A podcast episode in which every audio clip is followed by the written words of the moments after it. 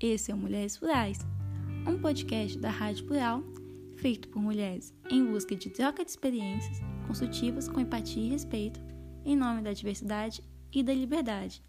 Este é o segundo episódio de Mulheres Incríveis, que conta a narrativa de mulheres de forma sensível, diversa e empática. Eu sou Isadora, nova apresentadora do Mulheres Plurais. Neste episódio, vou contar a história da minha tia. Andresa Aparecida Ribeiro nasceu em Belo Horizonte no dia 24 de fevereiro de 1976. Filha de empregada doméstica e de tratorista que estudaram até a quarta série do ensino fundamental, ela foi a primeira filha a conseguir chegar na universidade, estudando sempre em escolas públicas.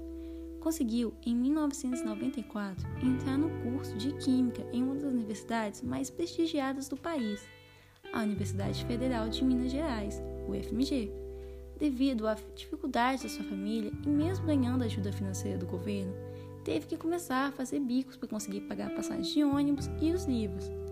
Após sua graduação em 2001, Andresa foi em busca de empregos na sua área, conseguindo apenas poucas aulas em escolas públicas, que eram consideradas de risco devido à grande violência. Dando aulas à noite em bairros perigosos, muitas vezes sua mãe ou sua irmã tinham que esperar ela nas, nas escolas para que pudessem voltar para casa juntas.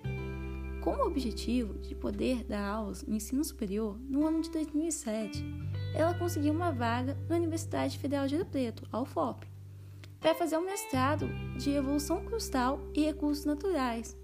Além da dificuldade de conseguir ingressar no mestrado por ser de uma área diferente da qual se formou, teve que lidar novamente com a questão financeira, ganhando o salário mínimo Andresa tinha que pagar aluguel, alimentação, transporte e entre outros gastos. Após um ano tendo que conciliar trabalho e estudo, ela conseguiu uma bolsa de mestrado e assim se dedicando apenas aos seus estudos. Com seu mestrado, Andresa conseguiu realizar um grande sonho. Arrumou um emprego em uma grande empresa e pôde viajar para fora do país duas vezes, conhecendo o Reino Unido e a Suíça. Já no ano de 2018, ela continuou seus estudos, fazendo seu doutorado na Universidade Federal de, Alfenas, a Unifal. Atualmente, Andresa está concluindo seu doutorado e trabalha como professora de ensino técnico e superior do Colégio Tecnológico do Estado de Goiás, COTEC, na cidade de Anápolis. Minha tia é um grande exemplo para mim de como é possível vencer as dificuldades através da educação, como a educação pode nos dar grandes oportunidades e mesmo ela, sendo uma mulher, conseguiu chegar ao doutorado, especialmente em uma área onde há pouca participação feminina.